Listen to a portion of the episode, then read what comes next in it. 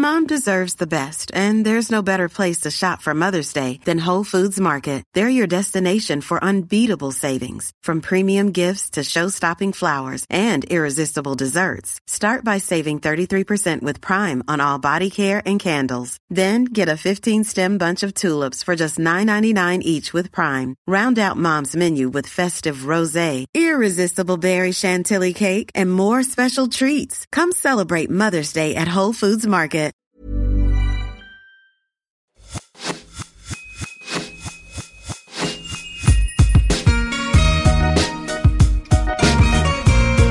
Bonjour et bienvenue sur L'Aléa, le podcast qui t'aide à devenir acteur de ta vie.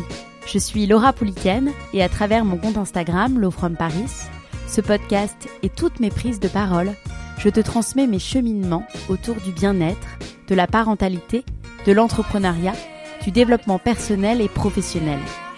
Ici, tu trouveras chaque semaine les parcours, les témoignages ou les conseils d'entrepreneurs, de sportifs, d'artistes, de thérapeutes, de coachs qui t'éveilleront, t'inspireront sur ta propre trajectoire, te permettront de vivre en harmonie avec toi-même et le monde qui nous entoure, t'accompagneront dans la construction de la vie de tes rêves, malgré des aléas que l'on rencontre tous et toutes.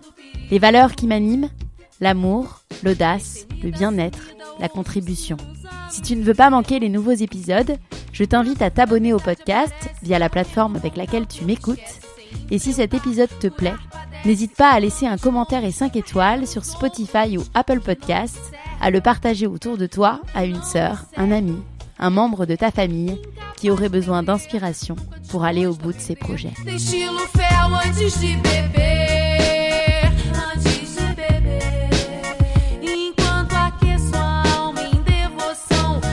Après avoir été élue Miss France, Marine L'Orphelin est devenue médecin. Pourtant, personne n'y croyait.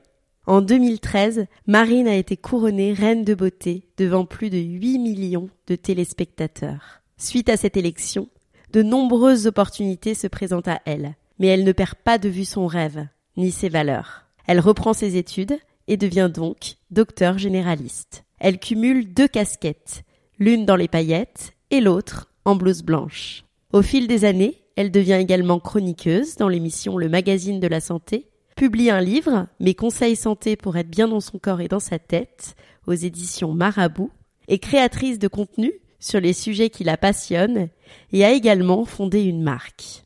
Durant notre échange, vous découvrirez l'aléa qui a fait basculer son destin, en quoi l'expérience Miss France l'a transformée, ses secrets d'organisation pour cumuler plusieurs projets, ses astuces pour se remettre d'une rupture, ses meilleurs conseils pour prendre soin de sa santé mentale et physique avec un rythme de vie effréné. Un grand merci Marine pour cette interview et merci également à mon partenaire l'hôtel Baumann pour son accueil dans son si bel établissement afin que nous puissions enregistrer cet épisode. Très belle écoute. Bonjour Marine. Bonjour Laura. Enchantée d'être avec toi aujourd'hui dans cette belle suite de l'hôtel Baumann. Eh ben enchantée aussi, merci de m'inviter. Comment vas-tu?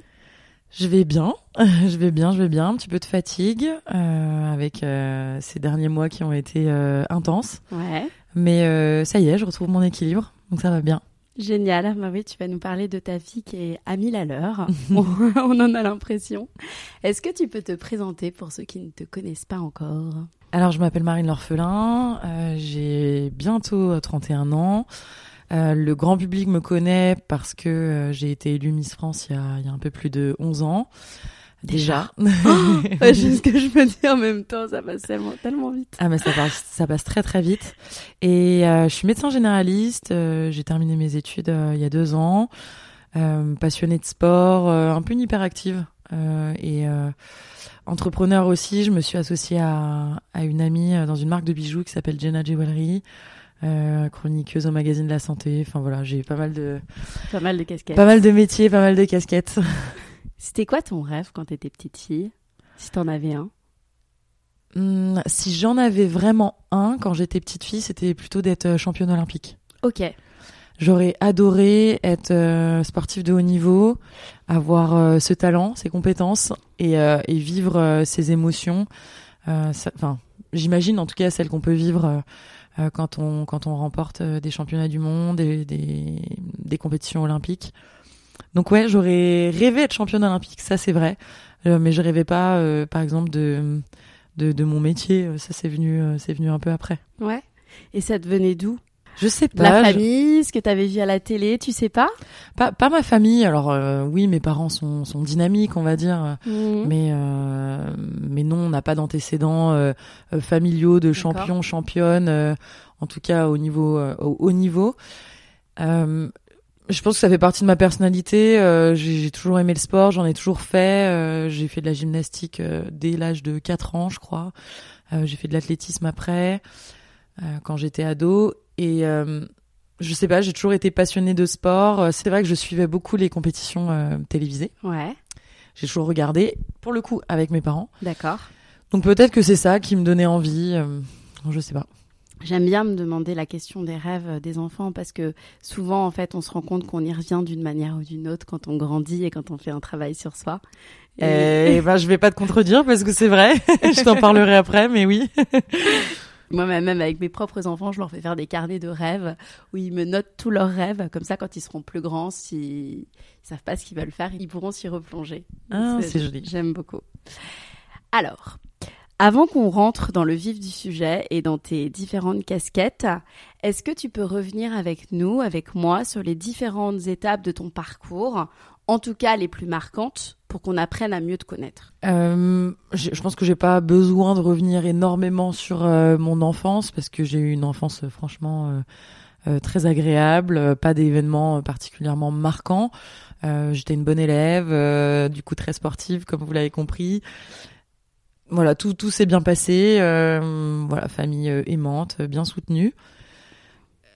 Après, euh, je pense que la première étape, peut-être un petit peu euh, marquante de mon parcours, c'est euh, vers l'âge de 16 ans, quand j'ai fait mes premiers défilés de mode avec un créateur de ma ville où j'habitais, Mâcon, Laurent Crépeau, qui cherchait des jeunes femmes pour porter ses créations et qui notamment cherchait des, jeunes femmes pour défiler pour le Téléthon. Et, euh, et le hasard de la vie euh, a fait que euh, je me suis fait une entorse et je l'ai rencontré euh, par le biais du kiné, voilà.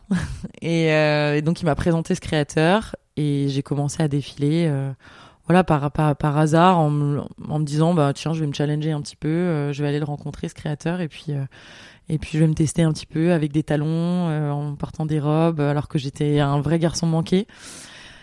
Et je pense que c'est un, c'est, un premier tournant dans, dans ma vie, je dirais, parce que ça m'a amené après à être en contact avec le comité Miss Bourgogne et donc à m'intéresser à, Miss France, alors que. C'était, je pense que j'étais pas prédestinée euh, Ouais. à m'intéresser à ce milieu-là, euh, qui, euh, je pense, initia- enfin, je pensais initialement me, me correspondait pas trop. ouais. Donc, donc voilà, une, une étape importante. Et puis après, j'ai eu, j'ai eu le bac, S à l'époque, mention très bien. J'étais, j'étais fière de moi, mais je savais pas trop. Enfin, j'avais, j'avais plusieurs idées de, de d'études supérieures.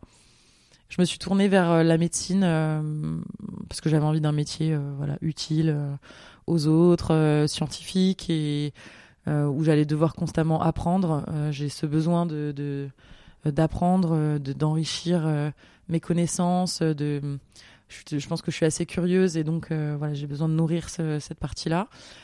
Euh, et en même temps de prendre soin des autres. Je pense que ça fait Mhm. aussi un peu partie de, de ma personnalité euh, assez empathique, je dirais. Et donc euh, voilà, j'ai besoin de de- d'essayer de prendre soin des autres, de, de les guérir. Euh, donc voilà, après je me suis, je suis partie en études de médecine. Euh, j'ai réussi la première année. Ok. Qui est pas Euh, facile, c'est la plus dure, je crois. euh. qui est pas facile. Je dirais pas que c'est la plus dure quand Ouais. même, mais effectivement qui est pas facile parce que très concurrentielle, surtout avec euh, bah, des étudiants qui sont très motivés, euh, qui Mhm. ont souvent tous un très bon niveau déjà, donc euh, donc euh, concurrentiel. Euh, mais je l'ai plutôt, ça va, je l'ai plutôt bien vécu. Je l'ai, je l'ai passé le, du premier coup. J'ai eu, j'ai eu cette chance, même si c'était pas que de la chance, hein, c'était aussi beaucoup de travail. Mais euh, et voilà. Après, j'étais lancée dans les études de médecine, et puis après, il y a eu Miss France. D'accord.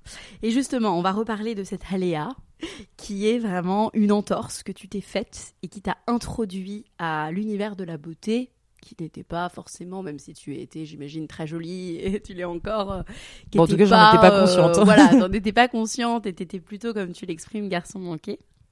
Est-ce que tu peux m'expliquer bah, un peu plus concrètement ce, cette arrivée dans ce monde inconnu?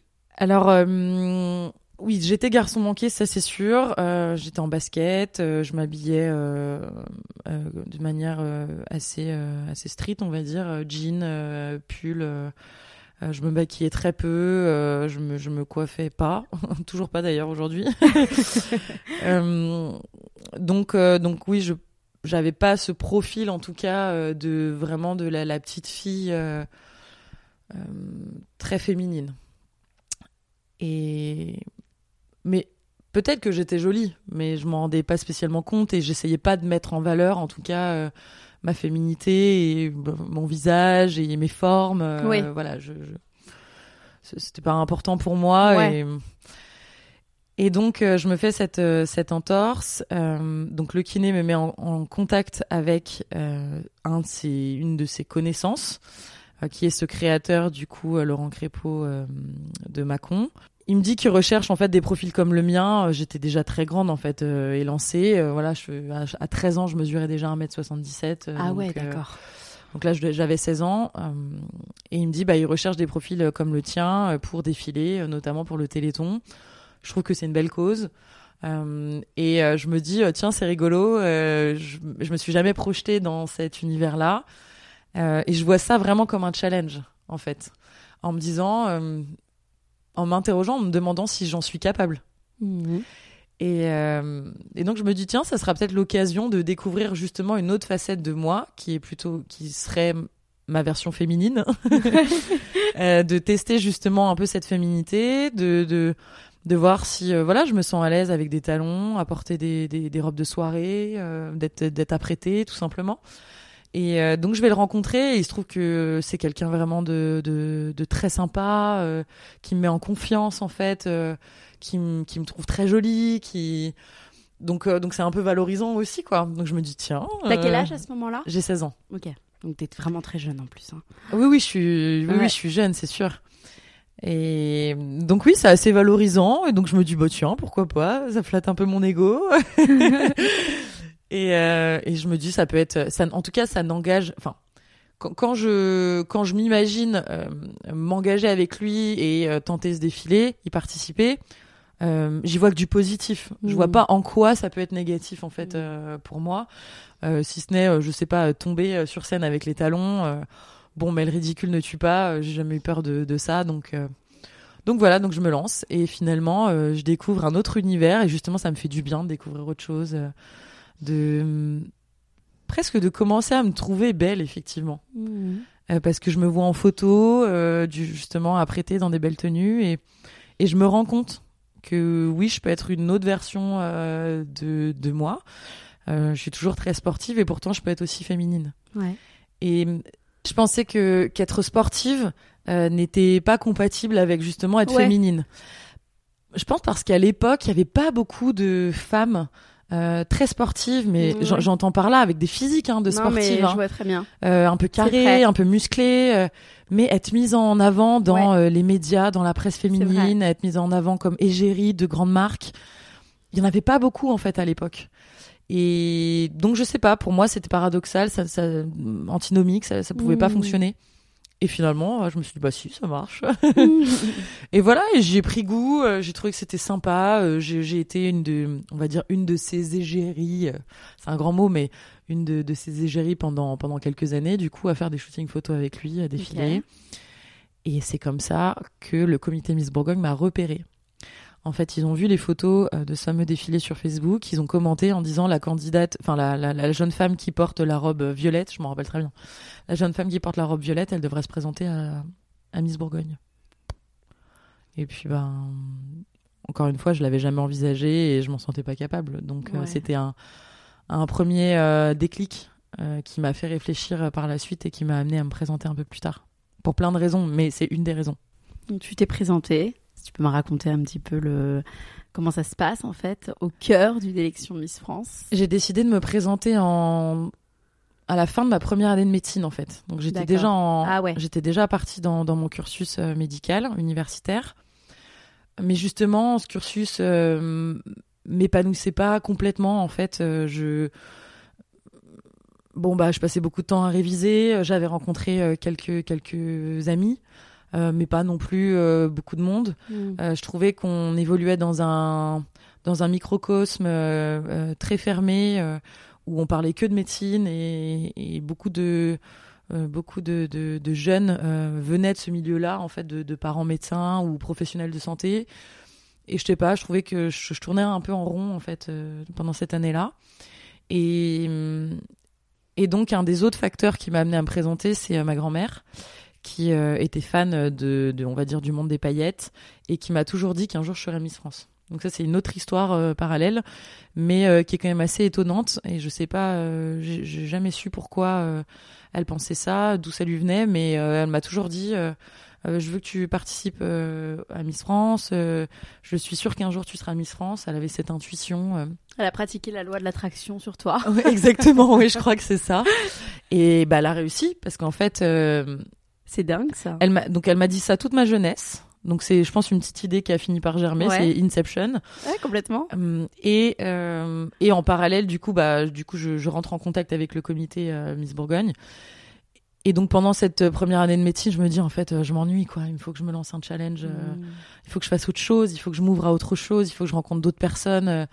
Euh, voilà, il, il me manquait, un, je sais pas, un petit grain de Ouais. folie. Il manquait déjà un peu cet une. esprit où t'avais besoin de faire beaucoup de choses. euh, Je sais pas, j'avais besoin de créer des, des, de, un peu de l'exceptionnel ou enfin de me lancer Ouais. des challenges ou de me, de me ouais, de je sais pas, de créer de l'émotion en tout cas, que je, je vive Ouais, des choses en fait. Et j'ai l'impression que cette année-là elle était un petit peu lisse quoi, un peu euh, plombante. Et donc voilà, donc euh, je dis à mes parents que je vais aller euh, au casting de euh, Miss Saône-et-Loire, donc parce que ça commence comme ça, hein, Miss France, ça commence par des, des, des castings dans les départements. Après, tu peux être élu Miss de ton département et après tu peux être élu euh, Miss de ta région. Et là, tu, te, tu es qualifié à Miss France.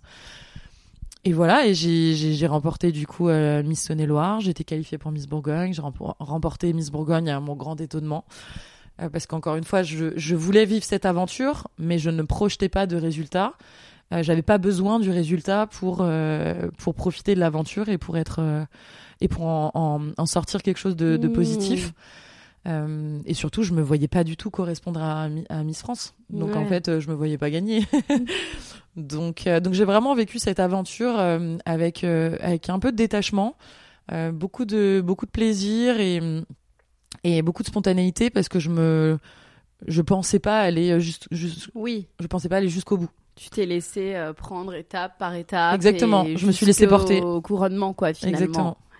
Et euh, si tu penses à la marine avant l'élection, enfin avant euh, Miss France et tout ce que ça comporte, et la marine après, qu'est-ce que ça a changé? Qu'est-ce que ça a transformé en toi? Ça a changé beaucoup de choses. Hein. Franchement, le concours Miss France, c'est vrai, est assez décrié euh, pour plein de raisons que, que, que j'entends aujourd'hui et avec lesquelles je peux, je peux parfois être d'accord sur certains points, mais faut quand même euh, reconnaître euh, que c'est un accélérateur de vie, Complètement. mais énorme. Mmh. C'est c'est c'est un peu l'histoire de Cendrillon où en une fraction de seconde ta vie change.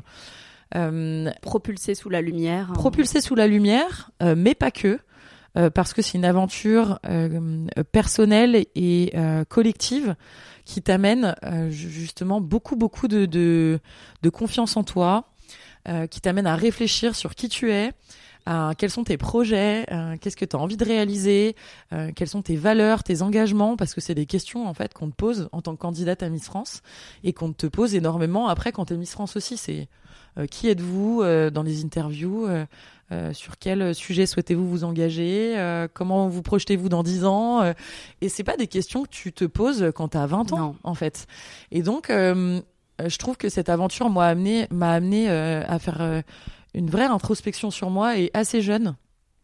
Donc peut-être que ça t'enlève une petite part d'innocence, mais parce que je pense que tu, tu mûris vraiment, vraiment très, très vite. Et moi, du coup, j'ai quand même eu, on va dire, entre bah, le moment où j'ai été élue Miss France, donc euh, euh, à 19 ans, et, euh, et aujourd'hui, j'ai vécu 10 ans de vie tellement tellement intense, tellement Ouais. riche en expériences et en rencontres que ça m'a aussi enlevé un petit peu de de, de naïveté et un petit Mmh. peu de, de de légèreté dans ce qu'aurait dû être une une vie d'étudiante. Voilà, où, Ouais. où tu fais que sortir, où, euh, où tu fais plein de rencontres et où tu vis un peu au jour le jour. Moi, j'étais obligée d'être dans un dans dans une organisation euh, euh, précise, pointue, euh, d'un planning vraiment très chargé.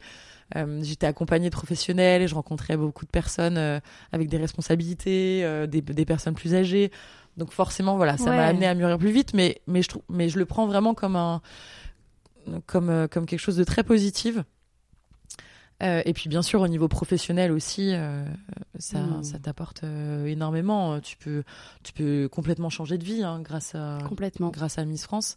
Ça t'ouvre beaucoup de portes. Après, c'est encore une fois à toi de décider de ce que tu en fais. Et surtout, c'est à toi après de, de transformer un petit peu l'essai. C'est juste, on te donne le ballon et après, c'est à toi de, aussi de, de travailler pour. Cette notion quand même de, de, de... Je tiens à le rappeler parce que je pense que beaucoup de gens pensent que euh, tout est gagné euh, quand on a été exposé comme ça et quand on a accès tout de suite à une Non, popularité, au contraire, bien sûr. à la Ouais, lumière, ouais. etc. Et en fait, non. On a la notoriété, mais comme tu le dis très bien, il faut en faire quelque chose et qui peut te, te servir ou te desservir et au contraire casser ton image ça, complètement. ça dépend vraiment de, de, toi, ta manière de, de, la traiter, de l'utiliser euh, et de travailler justement euh, sur ton image et, euh, et sur tes projets professionnels et, et des projets professionnels concrets parce que sinon tout peut être très éphémère. Exactement. Mais exactement. Et d'ailleurs, c'est drôle parce que ce que tu dis sur toutes les questions qu'on doit se poser, c'est ce qu'on n'apprend pas du tout à l'école. Et c'est. Enfin, il faudrait tellement se poser ces questions-là, en fait, à cet âge-là, plutôt que de, de se faire ces introspections à 30 ans, tu vois. Moi, j'ai fait ma, mon introspection à 30 ans, alors que avec l'école, j'aurais pu la faire comme toi à 20 ans. Et, et ça, c'est vraiment tellement pas ce qu'on apprend. Je suis Et- totalement d'accord avec toi. Euh, je pense que on devrait nous enseigner de oui de plus nous écouter, de plus euh, euh, avoir conscience euh, dans nos, nos qualités, nos défauts, Complètement. euh, pour pouvoir nous orienter vers un, un milieu professionnel qui nous correspond totalement, Mmh. alors qu'on a tendance finalement à suivre euh, les, les conseils des parents, euh, Bah les oui. conseils des profs, euh, les parcours qu'on connaît un petit peu autour de nous. Voilà. Et alors qu'il y a tellement de métiers différents et je pense que chacun peut s'épanouir vraiment dans son domaine, mais on, on est biaisé. Ouais. Voilà, on est Bah biaisé, ouais. euh, on est biaisé euh, euh, pendant pendant nos années scolaires et on est biaisé par notre entourage aussi. Comment du coup, quand tu sors de l'aventure Miss France, donc tu es encore médecin, enfin tu veux, en tout cas tu aspires à être médecin, mais comment justement tu restes connecté à ce que tu as commencé à apprendre de toi, à tes valeurs, à qui t'es, avec ces multiples sollicitations qui t'arrivent? Mm. Comment tu procèdes? Sincèrement, euh, je pense que c'est pas facile Euh, et c'est normal de perdre un peu pied un moment parce que euh, faut quand même réaliser que je le disais tout à l'heure, c'est Cendrillon. En, en, en une fraction de seconde, ta vie change. Donc c'est un énorme choc, un énorme bouleversement, et où tu peux, euh, tu peux vraiment te, te, te perdre, et tu peux te laisser emporter par euh, l'appel euh, des paillettes et par euh, toutes les sollicitations extraordinaires que tu as autour de toi. Donc c'est normal quand même un moment de euh, de se laisser tenter Ouais. ou de se poser mille questions sans trop savoir vers où aller. Et ça, je pense que ça peut arriver à tout le monde dans des étapes, voilà, un peu importantes de leur vie, une promotion ou quelque chose, ou ou, euh, ou une rencontre qui, te fait perdre un peu la tête. Je pense que euh, j'ai réussi à, reprendre pied, peut-être parce que j'ai quand même eu cette période où euh, je savais plus trop qui j'étais, où j'étais un peu perdue et, où j'avais un peu envie de tout, envie d'aller partout. Je pense que j'ai réussi à reprendre pied grâce à mes proches, déjà. Mais quand je dis mes proches, c'est vraiment ma famille. C'est mes parents, c'est mes frères et sœurs, c'est mes, vraiment mes meilleurs amis. C'est les personnes qui m'ont toujours connue, qui ont toujours été là, euh, qui savent la personne que je suis dans le fond, qui m'acceptent telle que je suis et qui du coup sont capables de dire là, je trouve que là, t'as perdu pied. Je te reconnais pas dans ce que tu dis, je te reconnais pas dans ce que tu fais, dans tes choix. Attention, euh, voilà, attention quoi. Pose-toi les bonnes questions et donc c'est c'est d'avoir un entourage au- autour de toi qui est capable de te dire quand quand tu vrilles. Ouais. voilà. Et euh, et mes parents moi m'ont élevé avec la valeur du travail. Euh, donc euh, pas la facilité, vraiment la, la, la valeur du travail, de, de, de se mettre en difficulté, de ben il faut il faut presque souffrir un peu pour pour réussir. Et donc euh, donc je pense que j'ai toujours gardé aussi cette valeur là, de me dire euh, j'ai besoin euh, de, de, prouver que je peux réussir et je vais réussir par le travail. Et donc d'avoir un diplôme. Voilà, moi j'ai été élevée comme ça. Avoir un diplôme, c'est un gage de réussite. Alors aujourd'hui, j'ai un peu changé de point de vue hein, là-dessus. hein. Je pense qu'on peut réussir sans forcément avoir Ouais. un diplôme, un diplôme qui a une, qui a une énorme Oui, valeur. oui, oui, je suis totalement d'accord aussi. mais, en tout cas, j'ai été élevée comme ça. mais en tout cas, faut travailler. Quoi qu'il arrive, la valeur travail. La- euh, voilà, la valeur travail, toujours, euh, Mais moi, elle était associée à Oui. la réussite euh, universitaire, scolaire. Oui, oui, bien sûr. vraiment purement purement scolaire avec un diplôme qui, Ouais. qui a une valeur donc donc voilà je me suis raccrochée à ça et j'ai voulu aussi euh, justement me dire tu avais fait des choix avant euh, Miss France et certainement que ces choix-là te correspondent et te correspondent toujours.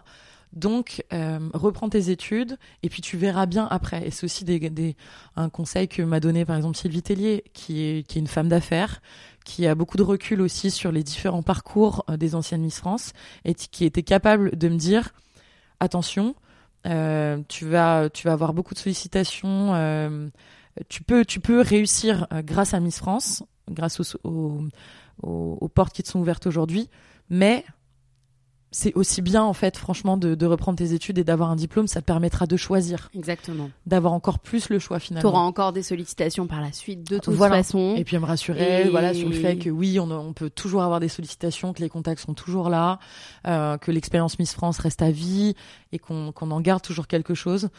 Donc, euh, donc j'ai fini, enfin j'ai écouté finalement beaucoup mon entourage et euh, et oui j'ai su me et en fait je me suis dit aussi euh, que j'avais pas envie d'avoir de regrets.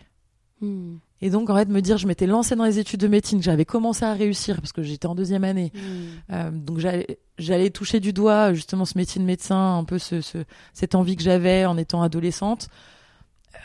Mais Est-ce que je vais pas le regretter plus tard si je si je le fais pas? Et ça c'était vraiment une peur aussi de me dire je veux Mm. pas avoir de regrets euh, vis-à-vis de, de ce métier-là. Donc voilà. Donc tu continues médecine. Donc en parallèle, tu as une notoriété publique quand même. Donc j'imagine des demandes d'interview ou des shows encore. Et ce métier de médecin, comment ça se passe le cumul des deux en termes euh, de la propre image que tu as de toi-même? Et l'image que peuvent avoir les autres Comment tu réussis à gérer ces deux casquettes qui sont complètement finalement différentes? Bah déjà initialement euh, tout le monde dis- tout le monde me disait que c'était pas possible de mener les deux. Déjà euh, quand je me suis euh, inscrite à Misson, je faisais partie des, des profils des candidates euh, qui faisaient des longues études. Il y en avait pas beaucoup. C'est vrai. Euh, on pensait pas que les deux euh, étaient euh, étaient euh, cumulables. Et encore maintenant, parce que quand j'ai dit à mon mec avant de partir de la maison que j'allais t'interviewer, il me dit Ah, mais Marine L'Orphelin, ah, mais elle est médecin Tu vois, genre, on a encore Ouais. cette, dans l'image de se dire Ah, bah, une Miss France, une ancienne Miss France qui est. Voilà, aujourd'hui, tu fais plein de choses, on va en parler, mais qui est médecin, quoi. Donc à l'époque, j'aime pas trop parler comme ça, ça fait un peu la vieille, mais à l'époque, euh, déjà on me disait que c'était pas possible de, cu- de cumuler les deux. Mhm. Euh, j'ai réussi à le faire, mais grâce aussi à- au soutien de ma faculté qui finalement a compris euh, voilà que je pouvais vivre une aventure exceptionnelle et qui m'a qui m'a permise de, de, de la vivre pleinement et de reprendre ma deuxième année de médecine par la suite sans trop de difficultés. Euh, et ça a été ça a été quand même très compliqué justement de, de trouver cet équilibre euh, dans ce que j'a- j'appelle mes, mes deux vies ma, ma double vie. Je, l'ai toujours mentionné comme ça, mais vraiment, j'avais une double vie en fait. Une Oui. vie d'étudiante complètement euh, normale et, qui, et qui- que je voulais être normale. Et à côté, euh, ma vie euh, médiatique euh, d'une personnalité publique avec tous les, toutes les sollicitations et les engagements.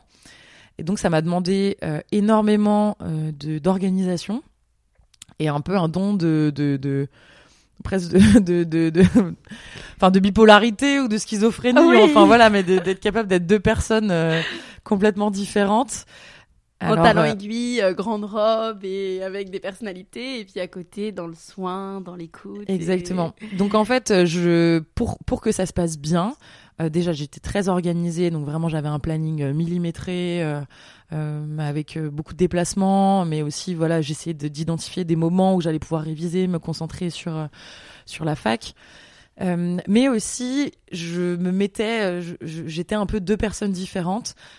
Quand j'étais étudiante, j'essayais d'être assez discrète, donc de, c'est marrant, mais c'était ma manière à moi en fait de peut-être de, de me cacher, enfin de de- d'être moins visible euh, pour être mieux acceptée parmi les autres étudiants. Donc j'avais tendance à voilà à être habillée vraiment de manière très très simple, justement à pas me maquiller, à être euh, même parfois exagérer le trait, hein, un peu euh, Mmh. voilà vraiment je me suis pas préparée du tout, mais pour que justement on on ne on, on ne me on ne me caricature pas trop parce que déjà en fait j'étais déjà repérée repérable euh, parce que euh, bah, parce que j'étais Miss France donc euh, donc à l'hôpital on me connaissait on m'attendait un peu au tournant euh, ce qui moi me perturbait beaucoup en fait parce que j'avais Bah envie oui, d'être considérée pas envie bien de ça. j'avais envie d'être considérée comme les autres étudiants euh, parce que bah voilà j'avais besoin d'apprendre euh, sereinement et, et de pas sentir que j'étais j'étais jugée ou, ou ou épiée ou voilà observée épiée c'est peut-être un peu fort mais observée et donc voilà moi j'ai- appliqué cette on va dire cette technique de la discrétion Bon, ça marchait pas totalement. hein. Franchement, j'étais vraiment attendue au tournant parfois ça a été un peu difficile euh, parce que justement on, on me donnait, euh, enfin on me collait des étiquettes euh, liées à tous les clichés qu'on peut qu'on peut associer à Miss France et donc euh, j'ai eu l'impression de devoir prouver euh, encore plus que j'étais méritante, que je méritais ma place dans ces études de médecine, que j'étais motivée, que j'avais envie d'apprendre, que j'étais sérieuse, euh, réfléchie. Donc ça, ça m'a demandé un peu, un peu d'énergie, quoi. Et, et après, voilà, je, prenais par contre plaisir à euh, continuer euh, ce rôle d'ambassadrice et, à vivre euh, plein d'e- d'expériences extraordinaires grâce à ça. Et, je pense que ça m'a, du coup, ça m'a donné un, équilibre aussi finalement. Vivre, avoir, avoir cette vie riche me, me permettait de, d'être complètement épanouie de pas trop euh, déprimer quand j'étais en période de révision ou quand voilà quand la fac devenait un petit peu un petit peu lourde à porter l'intensité de travail j'avais mes moments pour souffler mes moments de légèreté euh, avec euh, voilà toujours euh, beaucoup d'émerveillement et paillettes dans les yeux Et ça n'atteignait pas ta confiance en toi, le fait justement parfois de devoir plus prouver d'un côté que tu étais capable et puis d'un autre côté d'être peut-être considérée comme Miss France, la jolie femme. Il y avait une question qui se posait par rapport à la confiance ou non? C'était si si il y a eu une il y a eu euh, plutôt un syndrome de l'imposteur je dirais ouais. euh, dans le sens où, étant donné que euh, j'étais pas tout le temps présente à la fac de par mes autres engagements et euh, où je pouvais pas me consacrer quand même à 100% euh, à mes études, on va dire que j'étais 80% dans les études et 20% dans le reste, j'avais un petit syndrome de l'imposteur. Qu'en plus on avait tendance à, à accentuer en justement en me faisant des reproches, en me disant t'es pas venu au cours, euh, tu euh, avec tous ces préjugés autour des mises justement donc du fait que j'étais peut-être pas assez impliquée dans mes études pas assez sérieuse. Et donc ça ça avait tendance à renforcer un peu ce, syndrome de l'imposteur. Et donc euh, oui pendant pendant de nombreuses années de par cette double casquette j'ai eu du mal à avoir totalement confiance en moi en tant que, jeune médecin. Hmm. Et pourtant, euh, je m'en sortais bien, en fait. Hein, objectivement, quand je regarde maintenant, euh, bah, je m'en sortais bien. J'avais des connaissances, euh, j'étais adaptée avec les patients. mais, mais oui, j'ai eu longtemps ce syndrome de l'imposteur. Et inversement, enfin, et dans l'autre sens, les médias aussi avaient tendance à me dire oui, bon, bon, vous êtes, vous faites des études de médecine, mais bon, vous n'êtes pas encore médecin, quoi. Ouais. Et donc ça renforçait Ouais, encore ouais. ce syndrome de l'imposteur. Et je me disais vivement que j'ai ce diplôme, que je termine ce cursus pour qu'on arrête en fait de, de, enfin pour qu'on, Bah, de te de douter. pour qu'on arrête de, de voilà de, de, de m'induire des, des doutes. Ça, voilà, c'est ça. Donc aujourd'hui, maintenant tu es médecin, tu as eu ton diplôme, euh, tu es également influenceuse, tu es également entrepreneuse, tu es également chroniqueuse, j'en oublie. Alors déjà, première question. Comment t'as fait le choix de te construire comme ça euh, une carrière avec toutes ces différentes casquettes? Et ensuite, comment tu t'organises? Est-ce que tu peux me raconter une journée ou une semaine type dans la vie de Marine L'Orphelin? Alors déjà pour répondre à ta première question, comment j'en suis arrivée là, comment comment j'ai fait mes choix de carrière? Déjà j'ai pris mon temps. Parce que j'étais dans un cursus euh, universitaire long où je savais que j'aurais mon diplôme mais dans euh, 9 ans quoi. Voilà, parce que médecine générale c'est 9 ans. Donc j'ai pris mon temps, euh, j'ai eu beaucoup de propositions pour travailler dans des médias, euh, des propositions pour m'associer à des marques, euh, de, m'associer à des, enfin de m'engager avec des associations. j'ai eu vraiment plein de propositions très variées. Mais euh, je savais pas trop. Au début, je savais pas trop ce qui allait me plaire, dans quel milieu j'allais vraiment pouvoir m'épanouir. Et donc, j'ai pas fait des choix de carrière euh, radicaux tout de suite, en fait. Je me suis un peu laissée porter en me disant, tu verras bien. Moi, je suis très instinctive. Je, j'écoute, euh, j'écoute mon instinct énormément et euh, je fonctionne au ressenti. Donc en fait, si j'ai un bon feeling avec les gens qui m'entourent, avec quelqu'un qui va me faire une proposition, si je sais pas, je le sens bien en fait, et ben je- je- j'écoute un peu cet instinct et j'y vais. Donc progressivement, j'ai accepté comme ça euh, des projets euh, que je sentais bien, euh, avec des gens qui pour moi étaient bienveillants, me voulaient du bien. Et voilà. Et donc j'ai progressivement comme ça, j'ai commencé à, à construire ma carrière autour de la thématique de la santé. Parce qu'à un moment, en fait, je me suis dit, ok, c'est bien beau d'être suivi sur les réseaux, de commencer à avoir, enfin, avoir ce rôle d'influenceuse, même si j'aime pas trop ce terme, mais Créatrice de contenu. voilà, d'avoir euh, des engagements avec des assos, mais comment je vais, qu'est-ce que, à quoi ça va mener en fait tout ça? Mmh. Quel est le sens en faire derrière, tout ça? Qu'est-ce que je peux faire de de, de bien euh, pour moi et pour les autres aussi en fait grâce à ça? Et donc à un moment, je me suis rendu compte qu'en fait les gens aimaient bien me suivre pour mon métier aussi et commençaient à me poser des questions sur mon métier, euh, à me demander des conseils santé. Et je me suis dit bah en fait, je peux, grâce à ma notoriété, à ma popularité, et au fait que du coup j'ai une voix dans les médias, me servir de cette voix pour euh, porter des messages de santé et pour aider les gens euh, tout simplement à prendre soin d'eux et voilà, être en meilleure santé. Donc je me suis dit, je peux avoir un peu ce, ce, ce rôle de, de Michel Simès au féminin, en Ouais, fait. euh, complètement. à, Mmh. à parler de, de, de, de ce qui m'intéresse, de ce qui me tient à cœur, la santé, et de le faire d'une manière un peu différente. Euh, Pas en étant simplement le médecin au cabinet, mais euh, voilà, en étant médecin, euh, chroniqueuse santé dans les médias. Et donc, en fait, j'ai commencé vraiment à trouver cet équilibre au fur et à mesure, Ouais. euh, où je me suis dit, bah, en fait, ça y est, je comprends en fait le sens de tout ça. Mmh. Euh, je vais me servir de, de, de tout ça pour, euh, pour faire de la prévention en santé, pour faire de la santé publique. Exactement. Et c'est hyper intéressant pour ceux qui nous écoutent, c'est qu'en fait, on peut faire beaucoup de choses du moment qu'on est qu'on a une vision, qu'on a une mission et que tout tourne en fait autour d'un même écosystème que tu as défini en fonction de toi, ce que t'aimes Oui, donc du et coup, j'ai peut servir aux autres. Du coup, j'ai choisi aussi mes, mes engagements avec les marques et avec les associations autour de ça. Ouais. Toujours. Et donc, euh, donc quand, en fait, quand je regarde un peu mon parcours là avec du recul, bah finalement, les, les, petites, euh, les petites briques, les petits Legos se sont emboîtés les uns après les autres et, et, ont, et ont donné du sens euh, à, à tout ce que j'avais pu vivre avant. Et, mais par contre, il y a un autre message aussi que je voudrais, je voudrais adresser, c'est le fait de bien s'entourer et travailler avec des personnes qui euh, vous veulent du bien et qui sont là euh, pour euh, vraiment vous aider dans le développement de votre carrière. Parce que j'aurais jamais pu faire tout ça toute seule. Ouais. Jamais. C'était hum, c'était hyper difficile en fait de concilier mes études avec les stages hospitaliers, les gardes à l'hôpital, avec avec le reste de mon planning, mes déplacements, gérer la logistique, gérer les contrats. C'était franchement c'était ça aurait été impossible toute seule. Et euh, j'ai vite réalisé euh, que justement j'avais besoin d'aide. Donc mes proches ont été ont été un soutien euh, vraiment, Euh, et donc beaucoup de professionnels aussi dans dans leur secteur.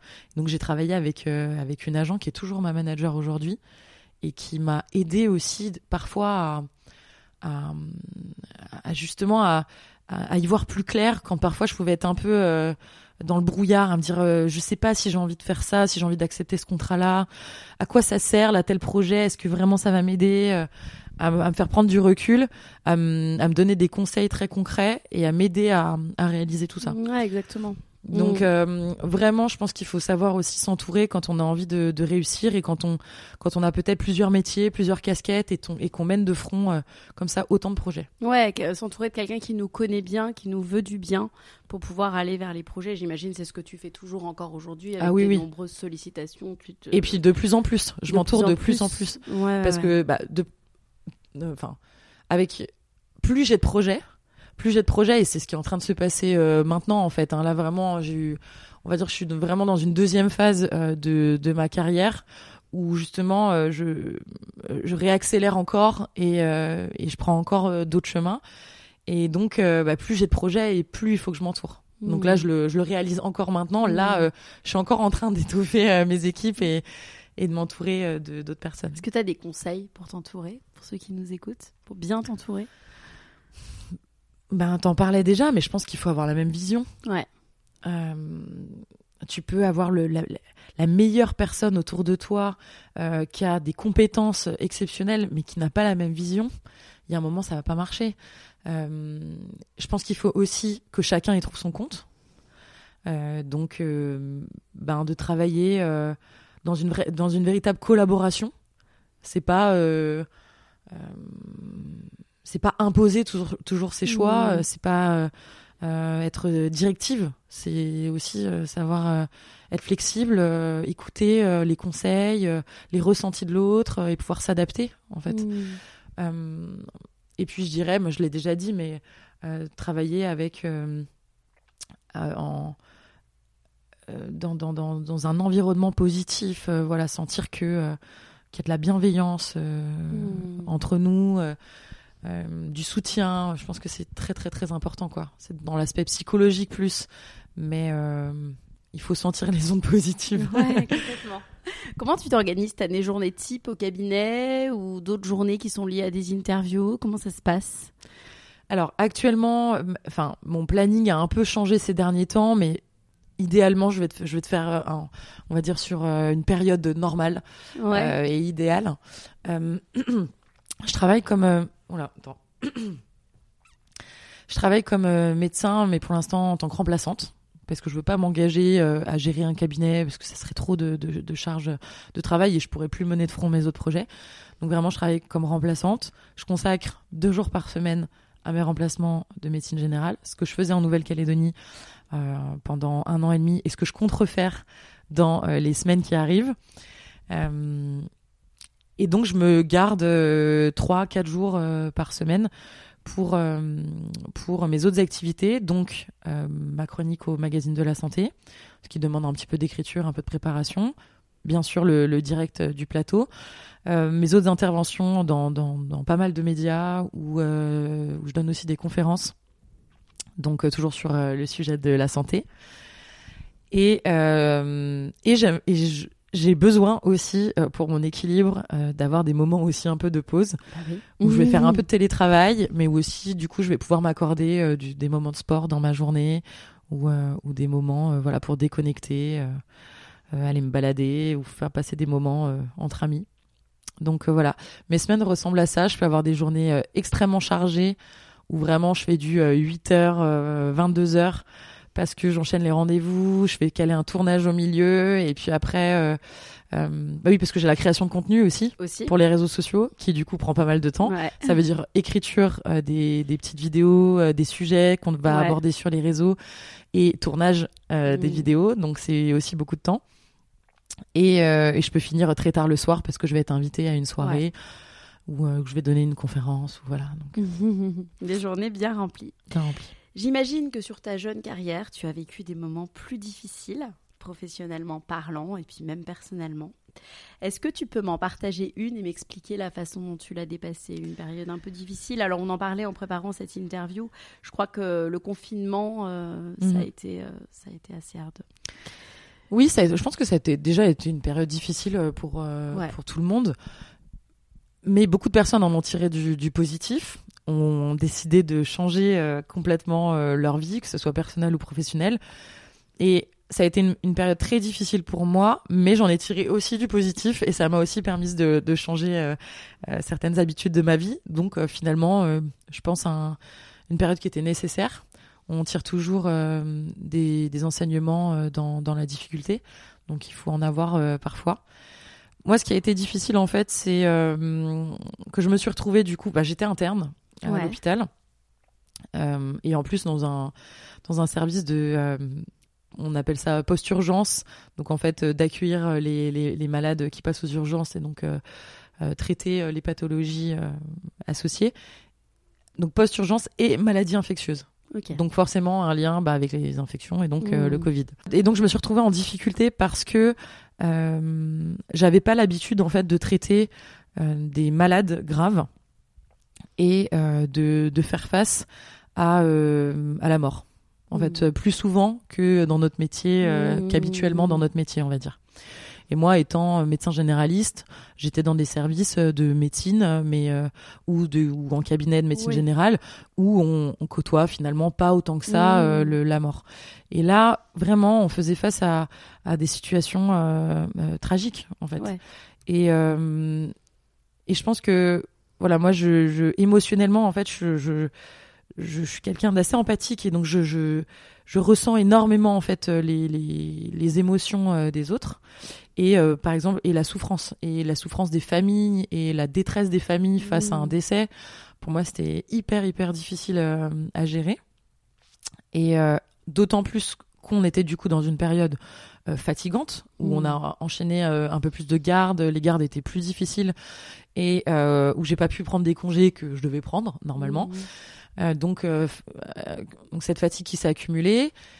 Et dans ma vie personnelle, euh, une grosse difficulté aussi, c'est que euh, je n'ai pas pu voir mon compagnon de l'époque, donc euh, Christophe qui vivait en Nouvelle-Calédonie. Et on avait prévu de se voir une semaine avant le, bah, le confinement de mars, le premier. Et en fait, je lui ai dit de pas venir. Parce que je savais qu'il allait être coincé. Je sais, Ouais. enfin, on savait en fait. On commençait à Oui, sentir oui. euh, l'épidémie. Mm. On commençait à avoir ces infos de confinement, de peut-être de fermeture des frontières, etc. Et donc, euh, je lui ai dit de pas venir parce que professionnellement parlant, pour lui, ça allait être la catastrophe s'il était Mm. coincé en France euh, avec moi. Euh, oui, égoïstement, j'aurais aimé qu'il soit là parce que j'avais besoin de lui et ça faisait trois mois qu'on s'était pas vu. Mais non, c'était pas. Enfin, ça aurait Oui. été trop trop difficile aussi pour lui. Et donc euh, donc il n'est pas venu. Et tant mieux. Mais ce qui a fait que euh, ben, en fait j'ai été très seule. Euh, de par le, le confinement, les isolements et le fait de pas l'avoir vu et je l'ai pas vu pendant, euh, on s'est pas vu pendant sept mois. Ah ouais, c'est énorme. Parce qu'en fait la Nouvelle-Calédonie avait fermé Oh. complètement ses frontières Oh pour éviter d'être contaminée Mmh. par euh, le Covid. Donc euh, la Nouvelle-Calédonie était Covid-free. Donc ils n'avaient pas du tout de Covid, ils vivaient normalement, mais ils avaient quand même fermé leurs frontières. Et voilà, on n'a pas pu se voir. Et donc ça a été quand même... Donc tous ces éléments cumulés ont fait que euh, j'ai vraiment commencé à souffrir psychologiquement, à me sentir très très seule et, euh, et à tomber petit à petit en fait euh, tranquillement dans une petite un petit syndrome dépressif anxio-dépressif je dirais. Il y a pas mal d'anxiété et une petite dépression. Déjà de base, c'était une période ultra anxiogène par les médias qui ont rajouté des caisses. Alors en plus, toi, dans ton cas où tu étais directement en contact plus avec l'absence de ton chéri de l'époque, c'est ouais ouais c'était vraiment vraiment très Ouais. très dur et euh, et moi qui suis quand même très positive euh, qui me projette toujours dans l'avenir qui est toujours euh, des envies des projets bah là je voyais plus en fait je voyais plus le bout euh, euh, je pensais que on on n'y arriverait pas avec Christophe alors que on s'aimait très fort et qu'on avait pris notre rythme de vie à distance. Euh, J'avais plus envie d'être médecin. Euh, je voilà, j'étais épuisée en fait. Ouais. J'étais épuisée Euh, et donc euh, j'avais plus faim. euh, je faisais beaucoup de sport parce que moi le sport a toujours été mon exutoire et ma ma petite bouée de sauvetage un peu. Mais là, du coup, je l'ai pratiqué par excès. Euh, donc, euh, parce que bah, j'avais l'impression que c'était un peu le seul moment Oui. où je pouvais un peu m'évader Mmh. et me dépenser Ouais. et, vider, et me vider un peu de ces énergies négatives. Mais bon, j'en faisais par excès, donc du coup, j'ai commencé à perdre du poids. Enfin voilà, tu vois la petite spirale qui s'installe. Ouais. Et là, encore une fois, euh, en fait, mes proches ont été, euh, ont été un véritable élément déclencheur. Ils m'ont dit, mais, t'es, mais là, t'es toute maigre, euh, mais tu manges plus, qu'est-ce qui se passe? Et heureusement, ben, j'avais quand même mes amis à l'hôpital. En fait, je me suis, tr- du coup, on a tissé des liens très forts avec l'équipe soignante, avec mes, mes collègues internes. Et, euh, et elles ont été, euh, pour le coup, à ce moment-là, euh, vraiment mes piliers, quoi. Tiens, quoi. Et Mm. on a commencé à l'été arrivant, voilà, le mois de mai, le mois de juin, les beaux jours, peut-être le bout du tunnel qui arrive aussi. Ben voilà, j'ai commencé à remonter un petit peu la pente et à m'en sortir. Et finalement, à, à prendre du positif aussi dans cette expérience. Ouais. Et en fait, j'ai, je pense que c'est vraiment à ce moment-là où j'ai appris mon métier. en fait. D'accord. Où euh, j'ai appris qu'être médecin, euh, c'était pas juste soigner, c'était accompagner, accompagner euh, les malades, mais vraiment, et accompagner les familles aussi. À, euh, voilà, à les informer, Mhm. à, à essayer de les aider, de leur donner, de, enfin, leur proposer du soutien d'une manière ou d'une autre. Et euh, j'ai eu besoin de faire une pause après, euh, après cette période, euh, parce que ben, c'était toujours difficile en fait avec mon, mon conjoint de se voir. Mm. Donc j'ai pris une pause, j'ai pris six mois de pause dans mes études et je suis partie quatre mois en Nouvelle-Calédonie pour passer du temps avec lui euh, au soleil, euh, pour faire voir autre chose, Te vider la tête. euh, voilà, me vider la tête. Et j'avais besoin de retrouver l'envie en fait de de ben, de mes projets parce Mm. que je j'avais perdu un peu la foi quoi. Ouais. J'étais j'étais vraiment fatiguée, fatiguée. Mm. et Du coup j'avais perdu l'énergie. Et, euh, et j'ai commencé du coup à remplacer en Nouvelle-Calédonie. C'est là où j'ai fait mes premiers remplacements de médecin. Et en fait, j'ai adoré. Et là, j'ai retrouvé goût euh, à, à mon métier. C'est là où j'ai compris le sens de mon métier, où je me suis dit, bah, en fait, cette période, elle t'a appris ça. Euh, et là, là, tu fais des remplacements et là, tu t'épanouis, en fait. Mm. Et là, tu as ce rôle de médecin au plus proche euh, des gens. Et voilà. Et en fait, ça m'a permis de, de, de savoir où je voulais aller, d'être sûre de moi et de retrouver vraiment confiance euh, en, en mes projets. Ok. Euh, ce qu'on comprend bien, c'est que pour aller mieux, tu t'es beaucoup entouré de tes amis, de ta famille.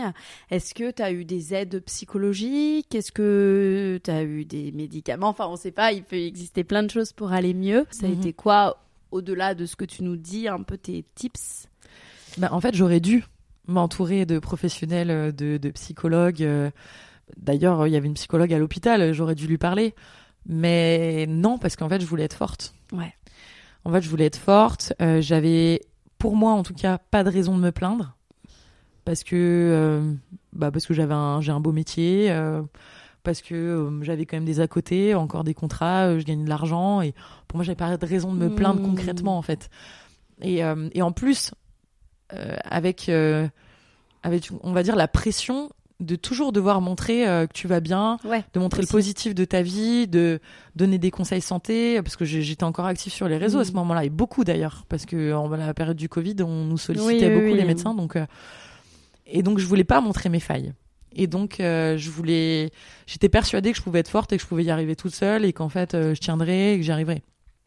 Donc j'ai réussi, sauf que je pense qu'avec de l'aide, bah, j'aurais quand même traversé cette période d'une manière plus sereine. Euh, et euh, j'aurais peut-être réussi à me reconstruire un peu plus vite. Mm. Euh, non, j'ai alors des médicaments euh, un petit peu, mais parce que parce que j'y avais accès, parce que je les connaissais, donc. euh, mais enfin au début des plantes et puis après Mm. euh, tu prends euh, tu prends de temps en temps des anxiolytiques parce que euh, parce que tu dors pas de la nuit à cause de à cause du stress et de l'anxiété, donc ça m'est arrivé d'en prendre de temps en temps. Et je veux pas le banaliser parce que c'est des médicaments qui qui qui sont qui ont des effets indésirables, euh, qui peuvent provoquer de, de la dépendance. Mais euh, c'est aussi nécessaire hein, Ouais. quand euh, t'es en t'es en phase de crise. euh, donc oui, le message qu'il faut dire, c'est euh, il faut absolument en parler Bien sûr. Mm. aux proches si ça vous fait du bien, s'ils sont capables de l'entendre et s'ils sont capables de vous soutenir. Si vous avez l'impression qu'ils sont pas capables, ben vite se tourner vers un professionnel de santé. Ça peut être le médecin généraliste déjà qui est capable d'avoir une écoute euh, empathique et qui va aussi pouvoir vous orienter vers des médecins de son réseau ou vers des, des, des professionnels de la santé mentale, donc euh, vers euh, vers des psychologues, euh, vers des psychiatres, vers des sophrologues qui peuvent vous donner des Mmh. bons conseils. Euh, voilà, plein de plein de professionnels Bien différents. sûr. Mais il faut savoir demander, demander de l'aide. Mais en fait, c'est dur d'être conscient. Oui. En fait, je crois que c'est ça. Tout l'enjeu, il est là, en fait. C'est d'être Oui. capable de, d'être conscient euh, de, de ses troubles.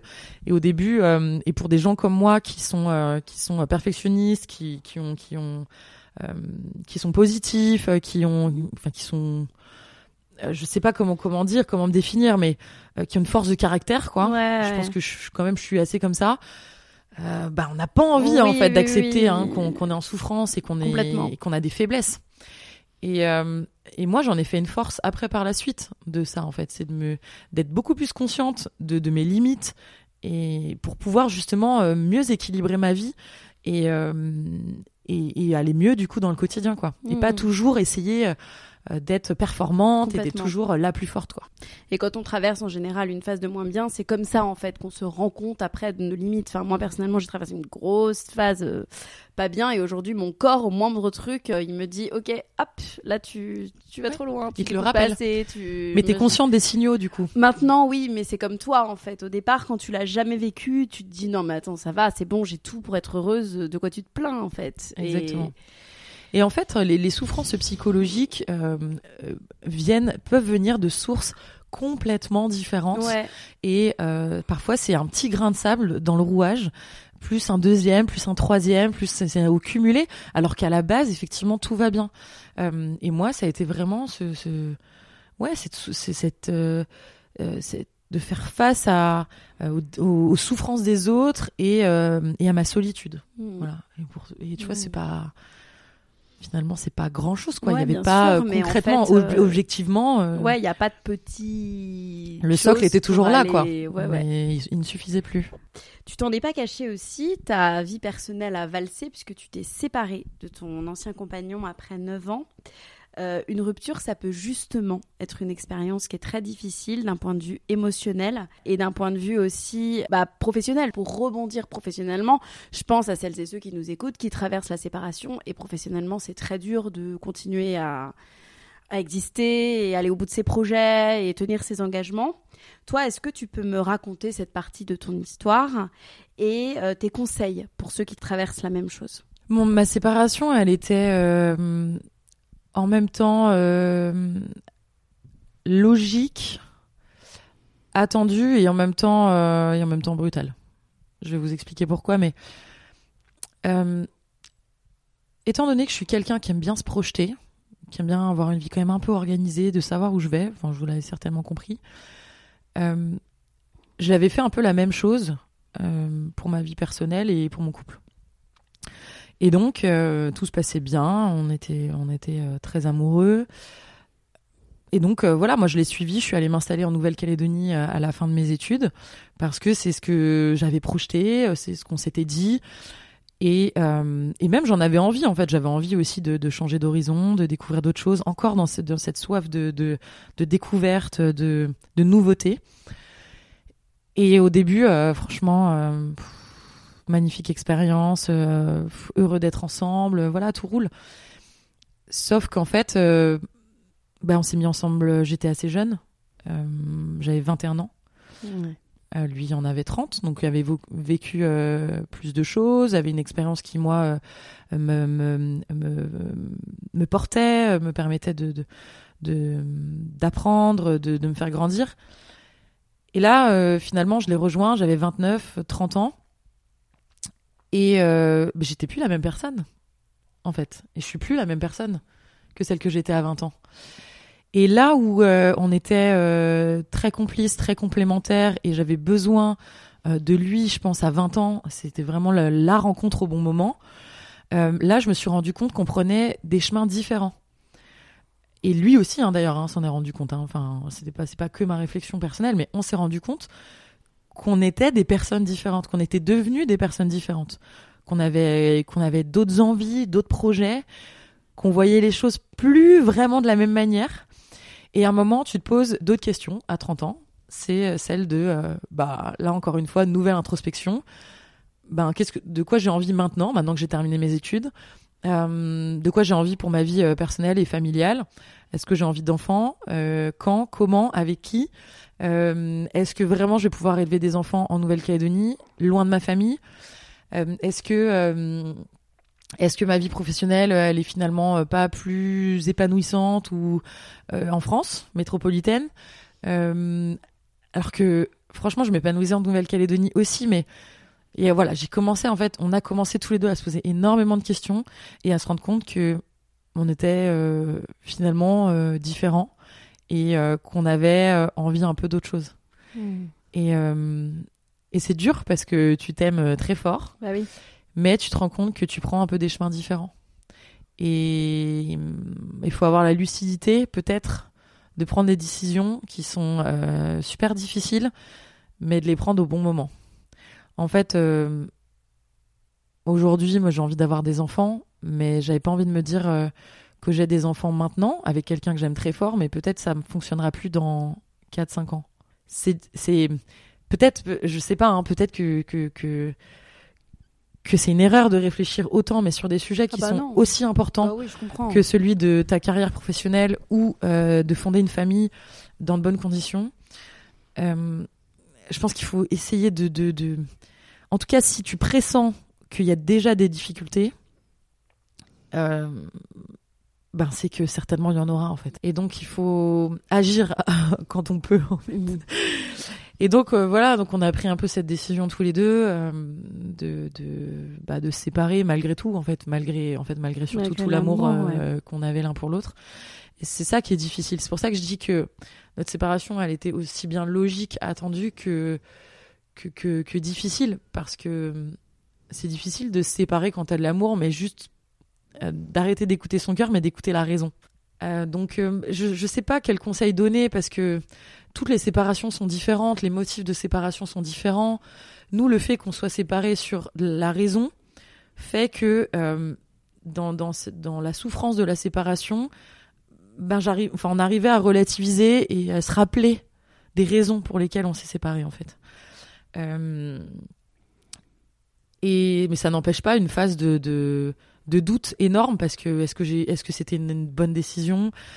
Est-ce qu'on va pas le regretter plus tard?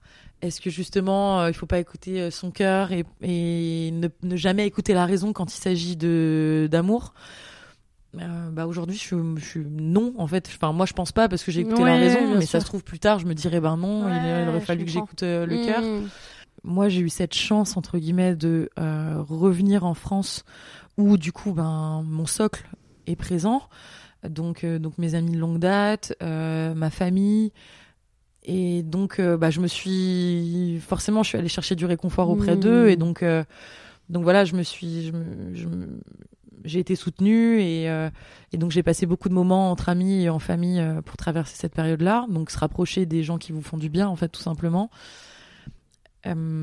Après, je me suis plongée rapidement dans le travail parce que en revenant aussi ici, ça voulait dire réenclencher des projets pro que j'avais un peu mis en sourdine. Et mais du coup, je sais pas si c'est forcément une bonne solution parce que c'est un peu euh, beauté en touche, quoi. C'est un peu euh, Mmh. euh, essayer de, de mettre de côté toutes ces pensées. euh, Ouais. tristes et, et, et ces émotions euh, négatives et, et cette souffrance. Au lieu En- de les affronter. Voilà, au lieu de euh, les ouais. affronter et donc en se plongeant à fond, à fond dans le travail, ce qui a fait que quand même j'ai eu des reviviscences un Ouais. peu de, de, de tristesse et d'émotions euh, très dures quand même Mmh. pendant, pendant longtemps en fait. Normal. Et, et je pense aussi que pour comprendre un peu plus cette séparation et, euh, et tous, les, tous les ressentis qui les ont, qui l'ont accompagné, euh, j'aurais peut-être dû euh, justement là encore une fois me faire accompagner d'avoir un soutien psy. Et là, je pense que je vais le faire maintenant.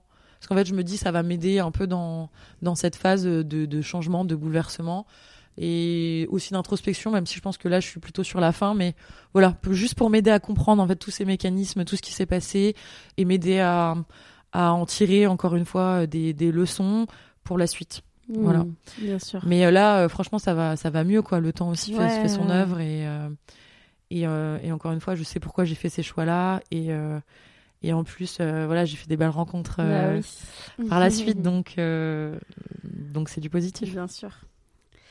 Euh, on va finir par des questions bien-être avant de finir par les petites questions que je pose toujours à la fin de chacune de mes interviews. Euh, tu dis dans une interview, je mets du plaisir dans ma vie en faisant des choses qui sont bonnes pour le moral. Comment tu fais euh, pour concilier en fait bien-être et ton rythme de vie effréné? Est-ce que tu as des tips, des conseils? Mm, Bah oui, quelques conseils, mais qui sont assez euh, évidents. Mais bon, c'est peut-être bien de les entendre quand même. Euh, après, c'est voilà, euh, c'est très personnel. Après, la, question du, bien-être et de l'équilibre à trouver. Donc, euh, je pense que chacun, voilà, doit doit identifier. On en parlait, les, signaux de stress de son corps, les signaux de stress psychologique. Identifier aussi ce qui nous fait du bien. Vraiment, si c'est des loisirs, c'est du sport. Donc moi, je sais aujourd'hui ce qui me fait du bien. Et donc, déjà, j'ai besoin de calme. Donc, ce qui signifie me mettre au calme concrètement. Donc, quand on vit dans une ville aussi bruyante que Paris, bah, c'est tout simplement parfois rester à la maison et éviter euh, voilà d'aller dans les endroits euh, hyper bruyants. Ça veut dire aussi, euh, enfin, m'entourer. J'en ai déjà parlé, mais m'entourer des personnes qui me font du bien. Donc, bah, passer des moments avec avec les amis. Mais je vais préférer du coup faire des moments chez moi que faire des moments parfois au restaurant ou en soirée.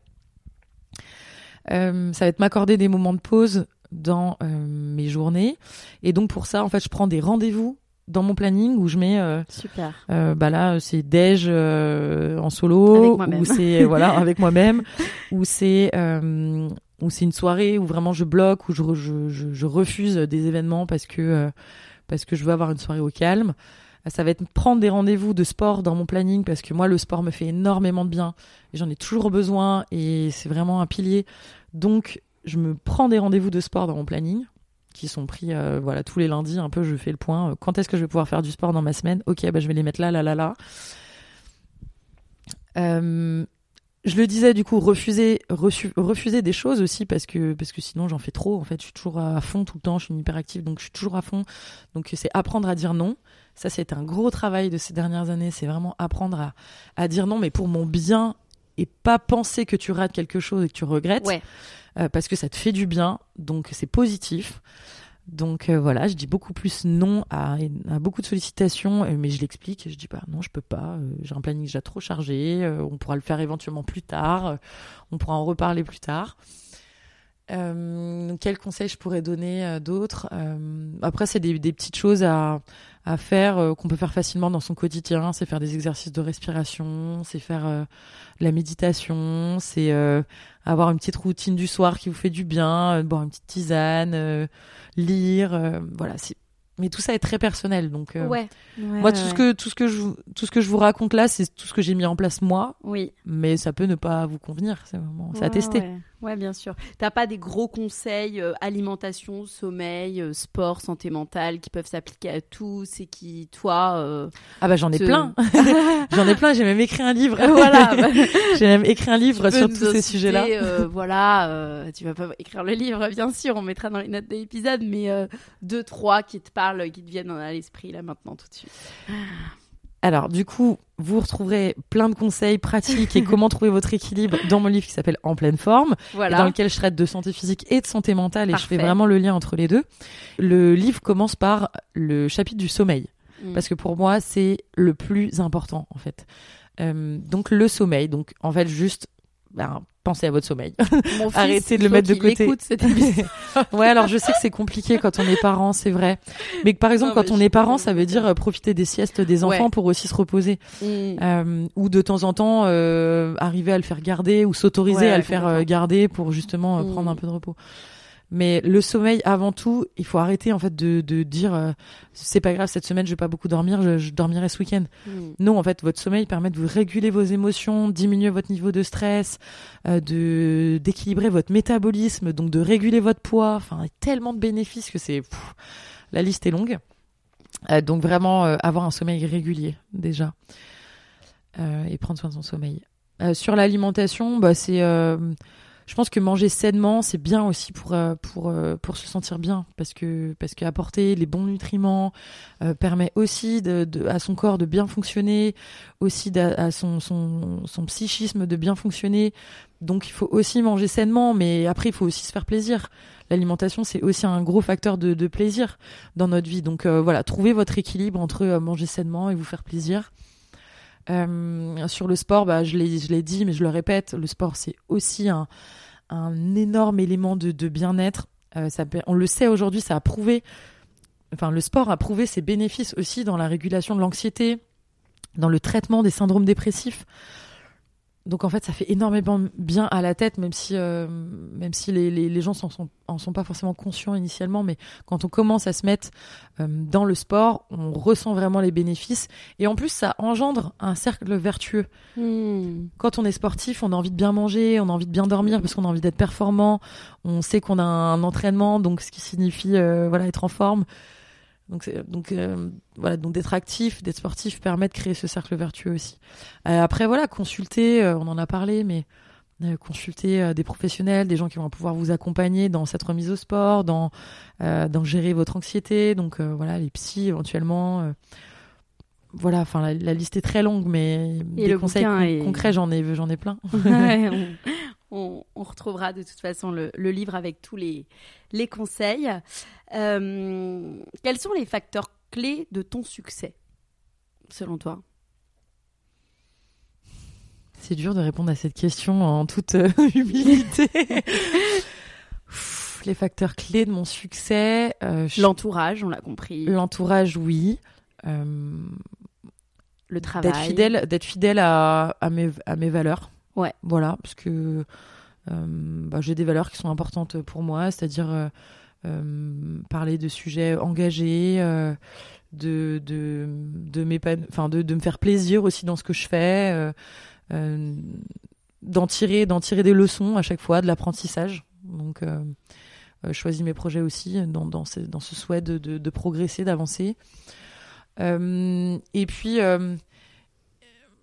et puis de savoir, je sais pas, peut-être savoir euh, euh, être humble aussi justement, savoir, euh, enfin connaître ses atouts, mais aussi connaître euh, euh, ses, ses, ses défauts ou en tout cas ces zones, euh, les zones dans lesquelles on peut encore progresser et, donc et donc voilà, avoir envie, avoir envie d'apprendre, avoir envie de, de de devenir la meilleure version de, de soi-même aussi au, au niveau pro quoi. Donc donc je pense que j'ai je pense que je, voilà je reste à ma place quoi en fait Ouais. voilà je reste à ma place je sais des choses euh, je suis experte dans certaines certains sujets mais mais dans d'autres bah, je suis encore novice euh, débutante et et donc euh, voilà j'ai T'es ouverte à l'apprentissage. Et... Exactement. Et donc, donc j'ai envie de m'entourer des, des, des gens qui vont m'aider, qui vont me faire apprendre. Et voilà, je pense que ça, je sais pas, ça, ça se ressent. Et peut-être aussi, peut-être aussi un peu de, de, de fidélité, je dirais. Mm. Euh, c'est une valeur aussi euh, qui, qui me tient à cœur. Et donc, euh, bah, j'aime bien travailler toujours avec les mêmes personnes et on se fait confiance et voilà, fidèle en amitié, fidèle en amour. Et je sais pas, du coup, je pense que ça C'est une bonne dynamique. porte ses fruits. On va finir par des petites questions. L'idée, c'est d'y répondre, euh, voilà, avec des réponses assez courtes. Euh, Qu'est-ce que tu dirais à ceux qui souhaitent se lancer dans un projet, mais qui n'osent pas? Qu'on a beaucoup euh, d'idées limitantes, de barrières limitantes que la société nous impose ou que notre, entoura- notre entourage nous a imposé ou qu'on s'impose à nous-mêmes sans en être très conscient. Donc en fait, euh, je pense de s'inspirer des parcours des autres euh, qui vous montrent que, que tout est possible, il y a plein d'histoires autour de nous. Et, et donc voilà, d'oser s'entourer, de s'inspirer de ces parcours-là, et puis bah, tout simplement d'oser en se disant que si euh, on rate, enfin si on n'y arrive pas, on apprend, euh, quoi qu'il arrive. Quelles sont tes citations préférées? Euh, bah justement, mes citations préférées, il y a, a celle-ci. Soit je réussis, soit j'apprends. Et j'aime bien cette citation. Je trouve qu'elle est très très vraie. Elle me représente totalement. J'aime bien aussi seul on va plus vite, ensemble on va plus loin. Vous l'avez compris. Et, euh, et peut-être euh, il est des choses impossibles tant qu'on ne les a pas tentées. en gros. Ouais. Enfin, tout, oui, tout, tout nous paraît- semble impossible. tout nous semble euh, impossible euh, tant qu'on tant que, que quelqu'un enfin avant que quelqu'un le réalise Oui, c'est ça. Voilà. Ouais, ouais, tout à fait. Est-ce que tu aurais une ressource euh, qui t'inspire? Oui, enfin moi j'écoute euh, pas mal de podcasts effectivement, donc je sais pas, ça peut être des podcasts sur des, des, des parcours justement qui, qui sont inspirants, donc celui de Pauline Legnaud par exemple, ou euh, sur le côté plutôt entrepreneuriat, ça va être euh, Génération Do It Yourself. Bon, ils sont très classiques, euh, très Ouais, connus, mais... mais ils sont super, ouais. euh, et puis, euh, je sais pas, dans le sport, par exemple, pour ceux qui veulent se remettre à la course à pied euh, ou euh, comprendre un peu tout ce que ça peut vous apporter, et c'est dans la tête d'un coureur. Ok, très bien. Euh, le conseil que l'on t'a donné et que tu aurais aimé connaître avant euh, de te lancer dans tous tes projets, en fait, finalement? C'est peut-être justement que euh, la réussite euh, ne passe pas que par euh, la réussite euh, scolaire pure et qu'on peut et qu'en fait la réussite c'est juste s'épanouir professionnellement et personnellement et donc ça peut arriver par plein de chemins différents et qu'on peut en fait avoir plusieurs plusieurs casquettes et plusieurs métiers différents et, c'est- et c'est justement ça qui peut nous épanouir. Un échec que tu aurais vécu et une leçon tirée. Il y a eu plusieurs périodes difficiles dans ma vie, mais que ce que j'en ai tiré, c'est que justement, je pense que bah, qu'on s'en sort. euh, enfin, en fait, qu'on s'en sort, quoi. Et moi, je fais énormément confiance euh, au destin, et je pense que, je sais pas, j'ai l'impression qu'il y a beaucoup de choses qui sont écrites, en fait, et donc euh, j'écoute mon instinct. Voilà. Donc, j'ai vécu ma séparation comme un échec, et finalement, je pense que c'était au contraire un beau chapitre de ma vie et qui m'a amené vers un nouveau beau chapitre de ma vie. Génial. Euh, ce podcast encourage chaque personne à devenir acteur de sa vie, une personne qui t'inspire et que tu aimerais entendre sur le podcast. J'ai beaucoup de personnes qui m'inspirent. Je trouve ça très difficile de répondre à cette question.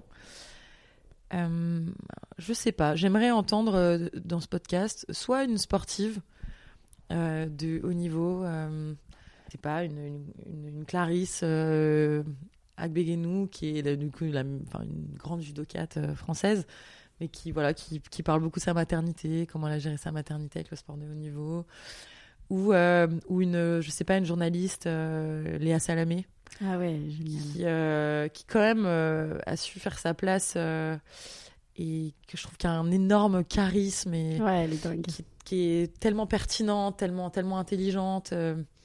Et voilà, j'aimerais savoir comment elle a réussi à construire euh, cette confiance en elle pour euh, arriver là, là où elle en est. Génial. Et ma dernière question, c'est quoi pour toi devenir acteur de sa vie, être acteur de sa vie? Pour moi, être acteur de sa vie, je pense que c'est avant tout prendre des décisions. Pendant longtemps, j'ai cru que choisir, c'était renoncer. Je le voyais comme ça. Et en fait, je pense que choisir, c'est avancer. Et donc, je pense qu'il faut absolument être capable de prendre des décisions qui parfois sont pas faciles et qui sont dures et qui font peur. Mais euh, c'est comme ça que vous allez apprendre, c'est comme ça que vous allez avancer et, et- et d'arriver à, à la personne que, que vous voulez être. Merci beaucoup Marine. Je t'en prie, avec plaisir. Merci à toi. Cet épisode est maintenant terminé. En espérant qu'il vous ait plu, je vous donne rendez-vous maintenant sur le compte Instagram lalea.podcast pour découvrir les coulisses de l'interview.